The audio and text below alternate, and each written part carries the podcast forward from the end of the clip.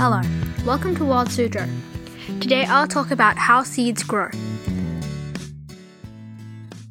We all know plants start out as seeds, but all we see is the plant sprouting out above the ground. What is happening underneath the soil, and how does the seed start this process? This process is called germination. The first part is for the seed to get a good place to sprout. The first part that sprouts is the roots. They go into the soil and find nutrients and water to help the plant grow. Plants also need sun and food. The plant makes its own food by photosynthesis. Once the roots find nutrients, it can now start to grow.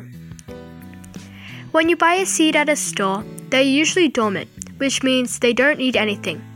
But when you give them water and sun, they will come to life and sprout a plant. Now you know what happens under the soil and how a little seed can turn into a plant. If you want to grow a plant of your own, you should find that would do good in the area you live in. Now you know what happens under the soil and how a little seed can turn into a plant. If you want to grow a plant of your own, you should find one that would do good in your area. Then, research how to take care of it, such as how often to water it and how much sun it needs. For Wild Suzhou, I'm Palm Tree, and thank you for listening.